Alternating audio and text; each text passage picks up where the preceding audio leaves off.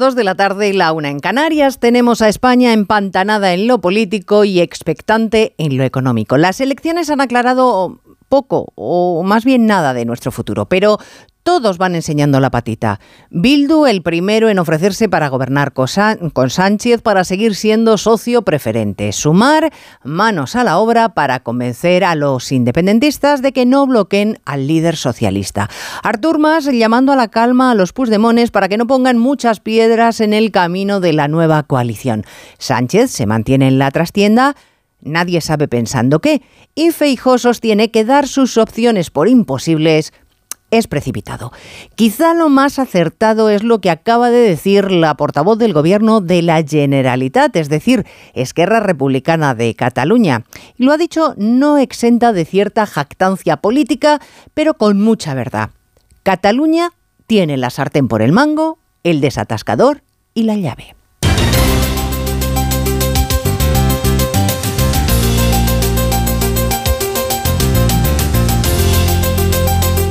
En Onda Cero, Noticias Mediodía, con Elena Gijón.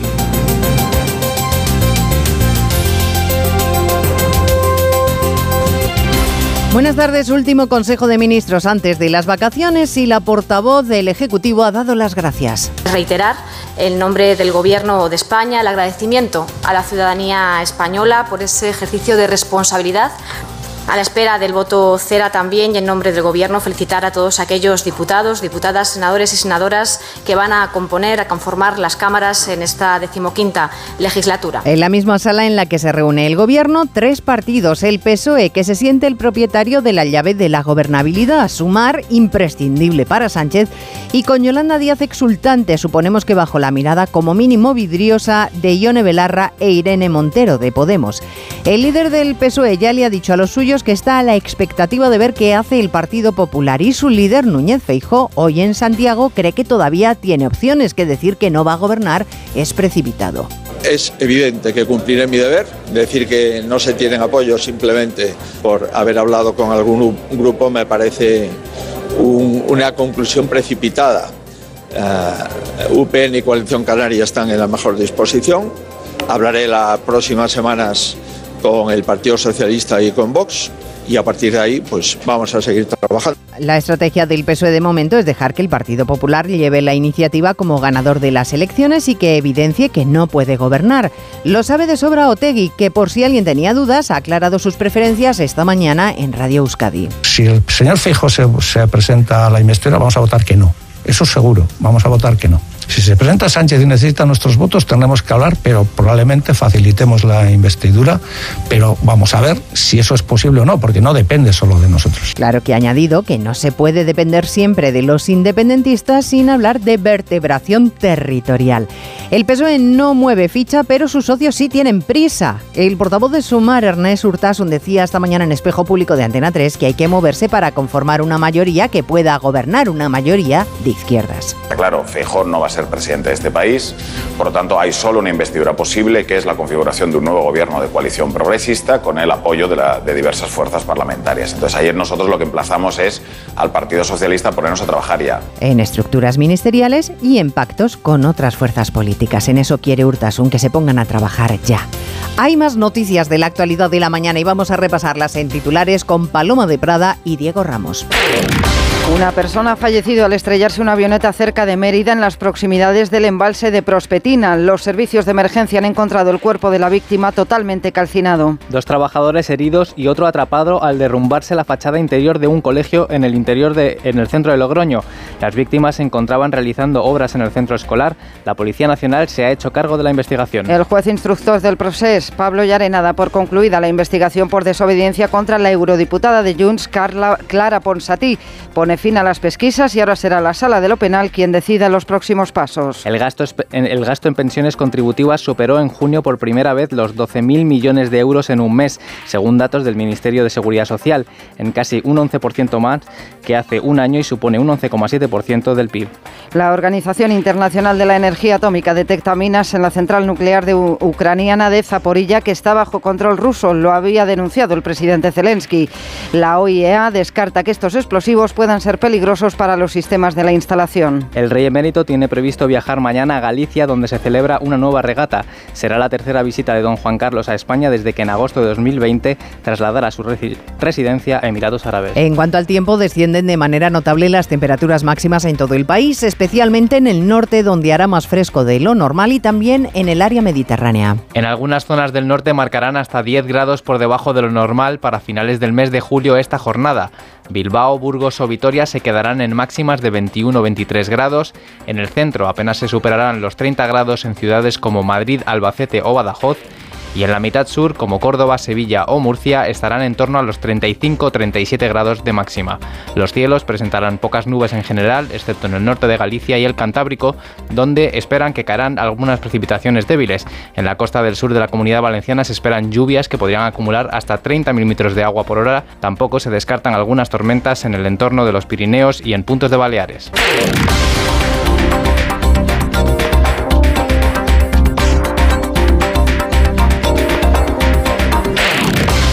¿Sabes lo que son los HADAS? Son esos sistemas de ayuda a la conducción como los avisos de colisión, de salida de carril o de ángulo muerto, entre otros, que tanto te ayudan a mantener la seguridad de tu vehículo. Si tu coche tiene HADAS, es decir, asistentes de conducción, cámbiate a línea directa y te premiamos con un precio imbatible. Llama o directo a lineadirecta.com. El valor de ser directo. ¿Ya tienes planes para el verano? Seguro que te apetece desconectar, ¿verdad? Nosotras inventamos el verano como lo conoces. Nosotras fuimos las primeras en ponernos el bikini para ir a la playa. Nosotras inventamos el terraceo, el cine al aire libre y los amores de verano. Nosotras somos las que seréis vosotras de aquí unos años. Somos las miles de personas mayores que estamos sufriendo el verano en soledad. Hablando en Plata, una iniciativa de Antena 3 y La Sexta y Amigos de los Mayores contra la soledad no deseada. Un motero siente la libertad del viento en su cara. Un mutuero hace lo mismo, pero por menos dinero.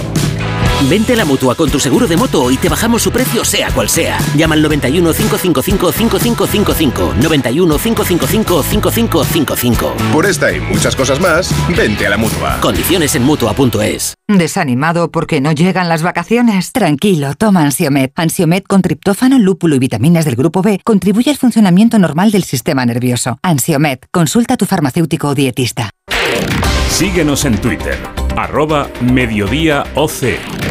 Día de Santiago que Feijóo arruntaba a celebrar no solo como ganador de las elecciones, que lo es, sino como candidato a la presidencia del gobierno, opción que ahora mismo se presenta casi casi inalcanzable. PNV y Coalición Canaria ya le han dicho claramente que no, que ni facilitarán ni negociarán.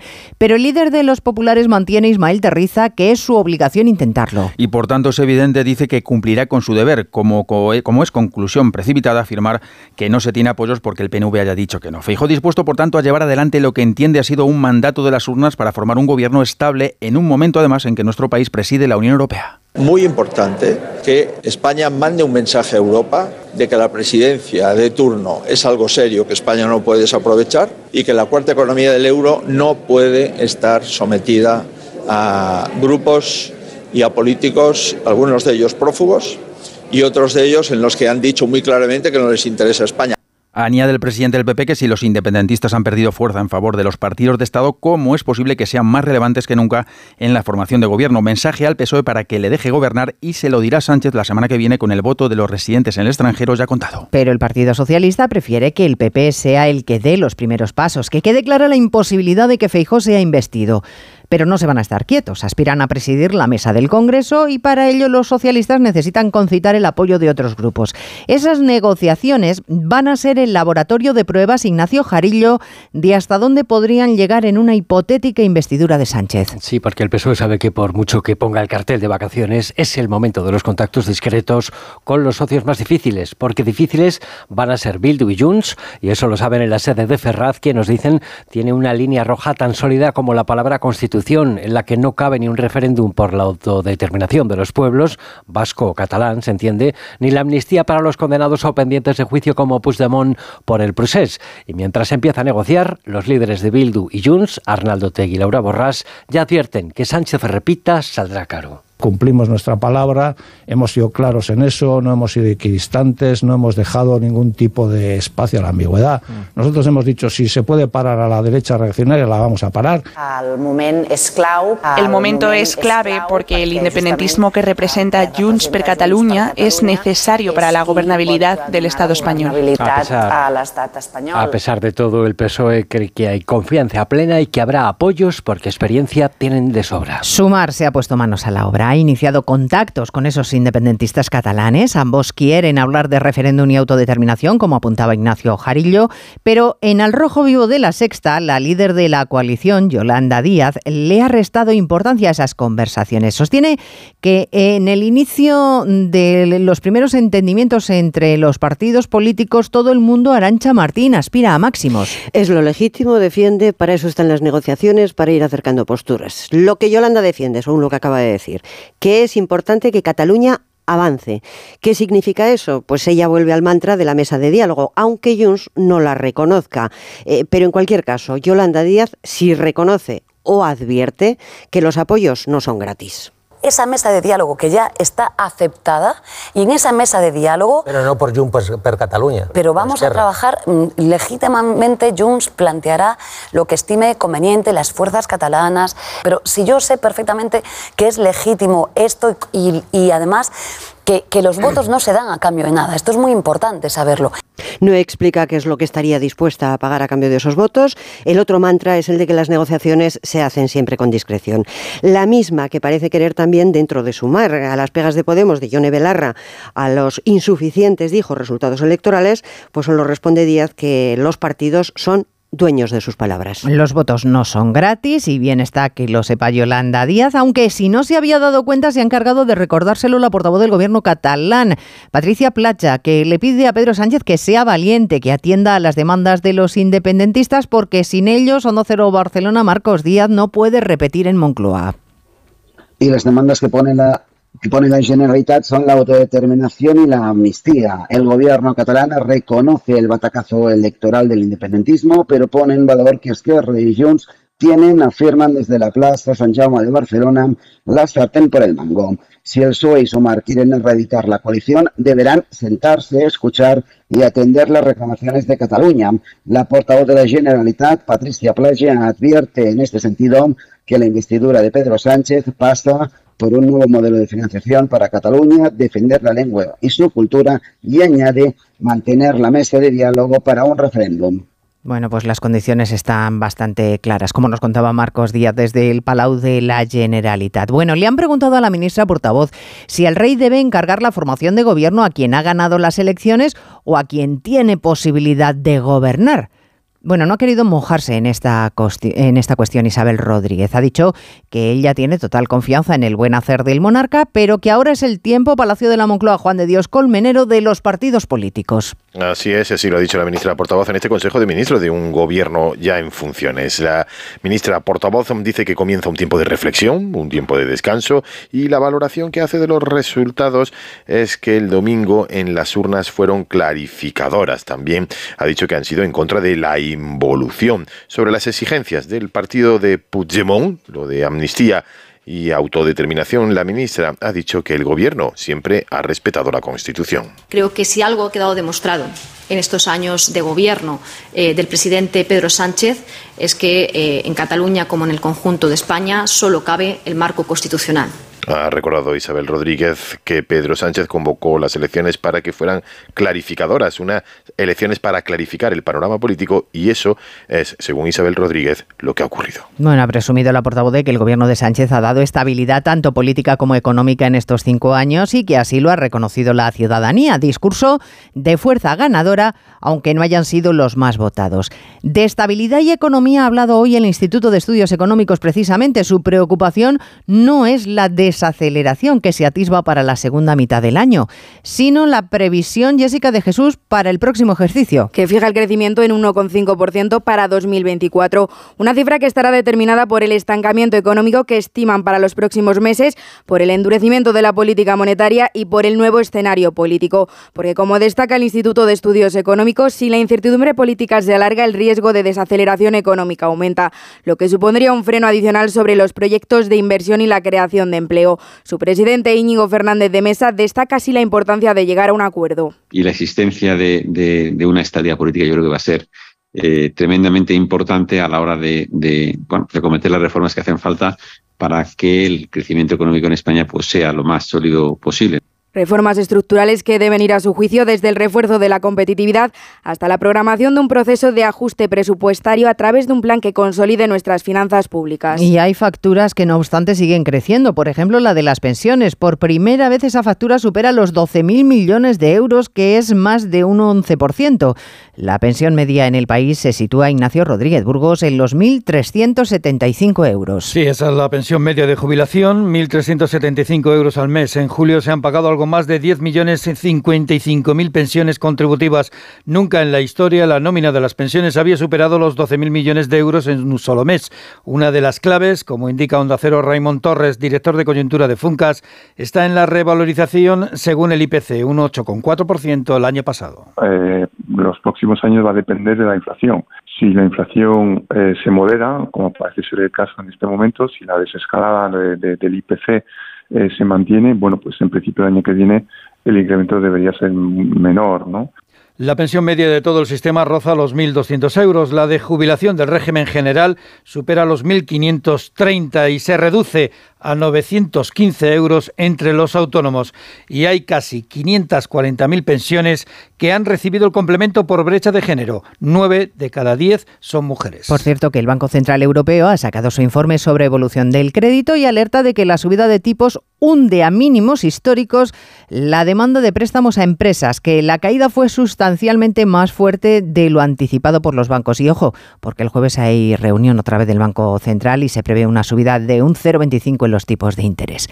Europa sabe muy bien de sus dificultades económicas, lo que no le ha impedido liberalizar hoy 1.500 millones de euros en ayuda macrofinanciera a Ucrania. Una inyección económica que el gobierno de Zelensky agradece mucho más cuando sus ingresos están cayendo por el boicot ruso a la exportación de grano.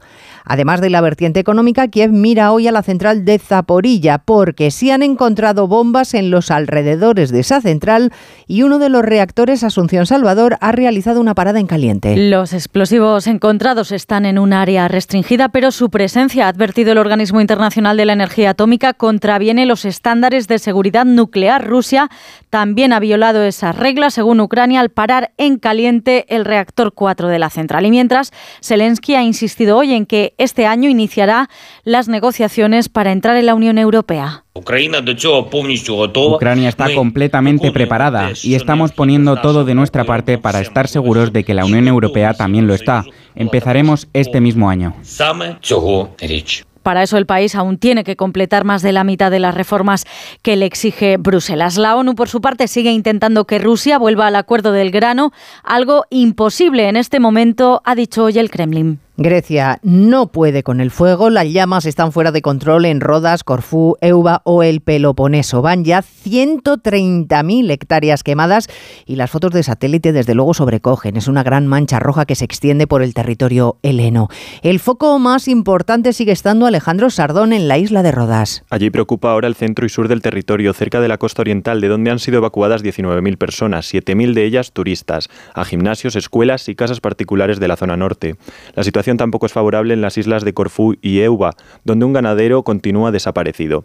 Algunos focos se han reactivado en las últimas horas, pero miran con esperanza al jueves, cuando se prevé al fin un alivio térmico. El primer, el primer ministro griego, Mitsotakis, afirma que el país se encuentra en guerra contra el fuego y alerta sobre la amenaza real de la crisis climática que se está dejando notar este verano con especial crudeza en la costa mediterránea. Joe Biden ha cumplido su amenaza, ha demandado al estado de Texas por colocar boyas en el Río Grande para frenar la entrada de inmigrantes desde México. El gobierno federal alega que Texas no tiene autorización y que eso supone una amenaza para la navegación. El gobernador Abbott, eh, responde a Biden que no han hecho nada para impedir la llegada de inmigrantes. Corresponsal en Estados Unidos, Agustín Alcalá.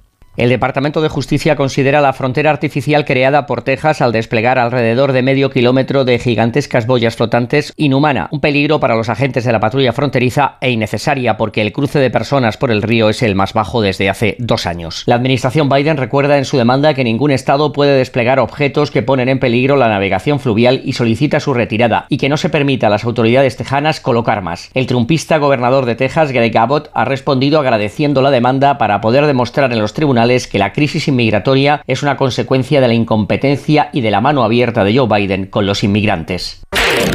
Onda Cero. Noticias Mediodía. ¿A la playa? A la playa. ¿En el pueblo? En el pueblo. ¿En casa? En casa. Este verano estés donde estés, Cubirán está. Tenía unos 6 recibos y pagaba 1.800 euros. Y ahora voy a tener un recibo y voy a pagar 670. Uf, es que me, me ha dado mucha tranquilidad. Pues la verdad que bastante. Pues que lo único malo ha sido no conocerlos antes. Agencia negociadora les ha cambiado la vida. No lo dudes. Si tienes casa en propiedad y quieres pagar un 80% menos cada mes por tus préstamos, llama gratis al 900-900-880. 900-900-880. Llama ahora. Te cambiará la vida. Mi instinto detective me llevó a Sol Optical. Dos gafas graduadas con antirreflejante por solo 79 euros. Sigue la pista en soloptical.com. Vuelven los piojos. Filbit, tu marca de confianza contra piojos y liendres. Filbit, de Laboratorio CERN. Comenzamos con una buena noticia para el fútbol español porque Osasuna podrá disputar finalmente la Conference League. Esther Rodríguez, buenas tardes. Buenas tardes. Cerrado el procedimiento en el Tribunal de Arbitraje Deportivo, UEFA da marcha atrás en su decisión y concluye que las pruebas presentadas demuestran que el Club Rojillo fue víctima de ese caso de amaño de partidos en la temporada 2013-2014. Con los octavos de final como objetivo, la selección femenina de fútbol ultima los detalles del partido que disputa mañana ante Zambia. El seleccionador Jorge Vilda advierte de los peligros de un equipo que fue goleado por Japón. Y está claro que es un partido para ellas prácticamente a, a todo nada. Me espero una Zambia muy peligrosa, que se va a defender bien y que sobre todo va a ser muy, muy, muy peligroso contraatacando.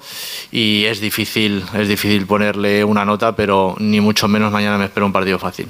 En la jornada de hoy se han disputado tres partidos. Suiza y Noruega han empatado a cero, Colombia ha ganado 2-0 a Corea del Sur y Filipinas ha vencido por la mínima a Nueva Zelanda. El Atlético de Madrid ha llegado a Seúl para iniciar su gira asiática con las bajas de los lesionados Reinildo Jiménez y Molina, mientras el Real Madrid viaja a Houston, donde mañana se mide al United después de saber que el comité de competición ha retirado los cinco partidos de sanción a Fede Valverde por el incidente ocurrido con el jugador del Villarreal Baena. El Supremo también anula la clausura del Coliseum y el Getafe podrá recibir al Barcelona en su estadio en el primer partido de Liga. Un Barça que juega mañana ante el Arsenal con sus jugadores ya recuperados del virus de gastroenteritis que han sufrido y Alejandro Valde mira más allá de la pretemporada y fija los objetivos del equipo. La verdad que primero los fichajes han sido muy buenos, son fichajes veteranos con experiencia y bueno, la Champions sí que es una tarea pendiente que tenemos y bueno, este año hay que intentar hacer cosas buenas ahí.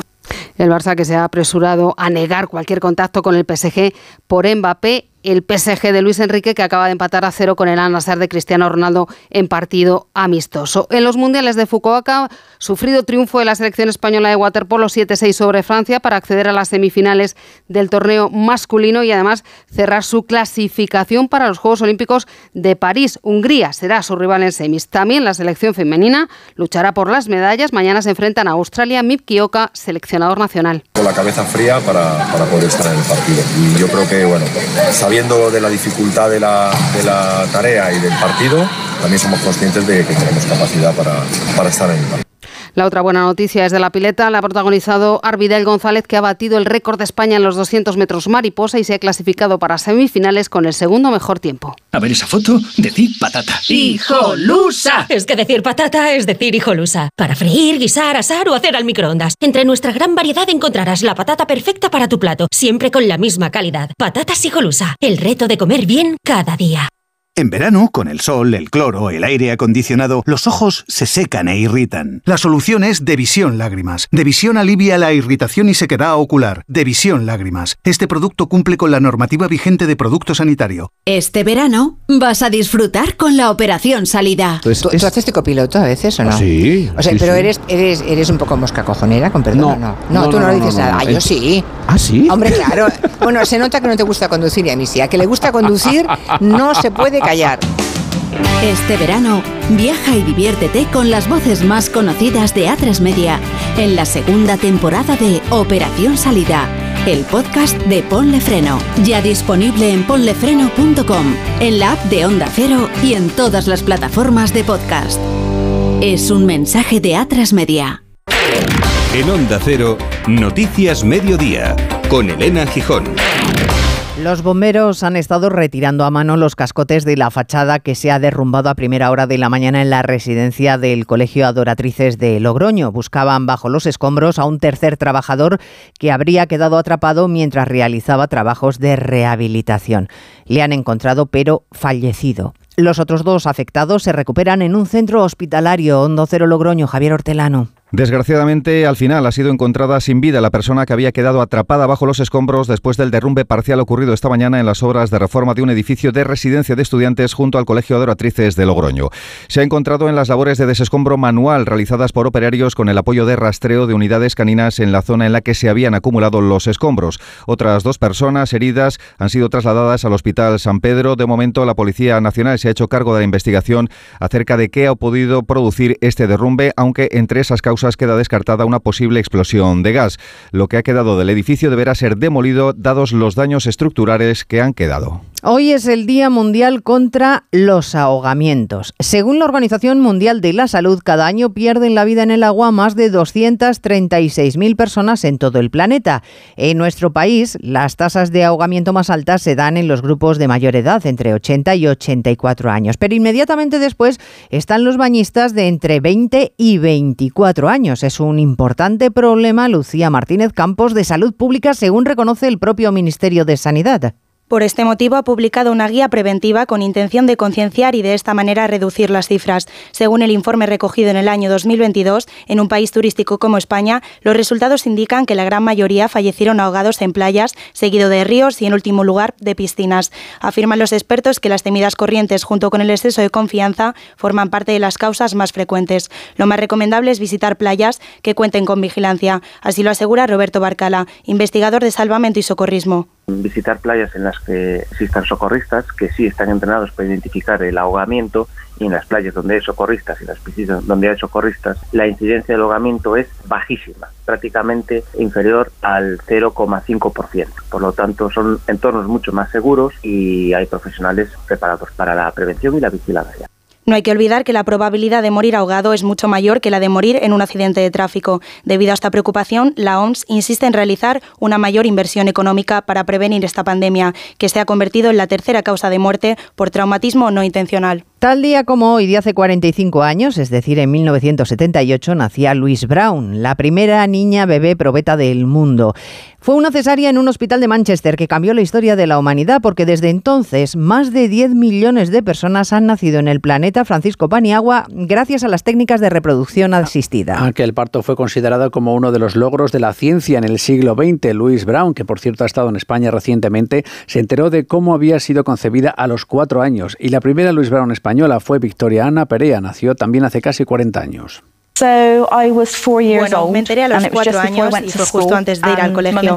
Mamá y papá me sentaron y me enseñaron el vídeo de mi nacimiento. A medida que iba creciendo, pues mis padres me lo iban contando con las palabras un poco que yo podía entender, un poco contando el proceso de forma esquemática y sencilla, pero no hubo un momento de te tenemos que decir algo. La ciencia ha logrado en estos 45 años la clonación de seres vivos, poder elegir sexo aunque legalmente no se permita en España o embarazos en úteros trasplantados, acrecentando eso sí el debate sobre el límite moral de estos avances. Y hoy es el día grande en Santiago de Compostela, que ha transcurrido como siempre entre la ofrenda al apóstol, al que este año el delegado regio, el presidente gallego, ha pedido estabilidad para el país, las manifestaciones nacionalistas del BNG y el día festivo para el común, incluidos los peregrinos que eligen llegar precisamente hoy a la capital gallega. Redacción en Galicia, Ángeles San Luis. Tenemos fiestas por toda la comunidad, aunque evidentemente las principales están en Santiago. Hemos tenido ofrenda al apóstol en la catedral, ha volado el botafumeiro. Alberto Núñez Feijóo ha asistido como invitado y ha recibido el apoyo de sus simpatizantes en la Plaza del Obradoiro, que estos días está llena de peregrinos. Hay muchísima gente, muy bonito. La verdad es que le hemos pasado muy bien. Eh, Santiago es especial, así que animo a todo el mundo a que venga. La polémica que la alcaldesa de Santiago, la nacionalista Goretti San Martín, no ha asistido a la ofrenda en la catedral, en su lugar ha convocado un acto laico paralelo.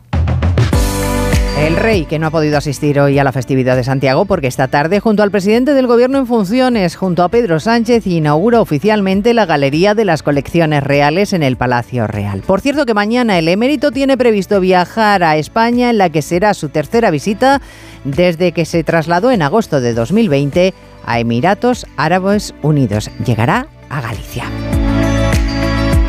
En la realización técnica Jorge Zamorano, en la producción Diego Ramos. Volvemos a las 3, ahora programación local y regional. Gracias señores por estar ahí. Muy buenas tardes.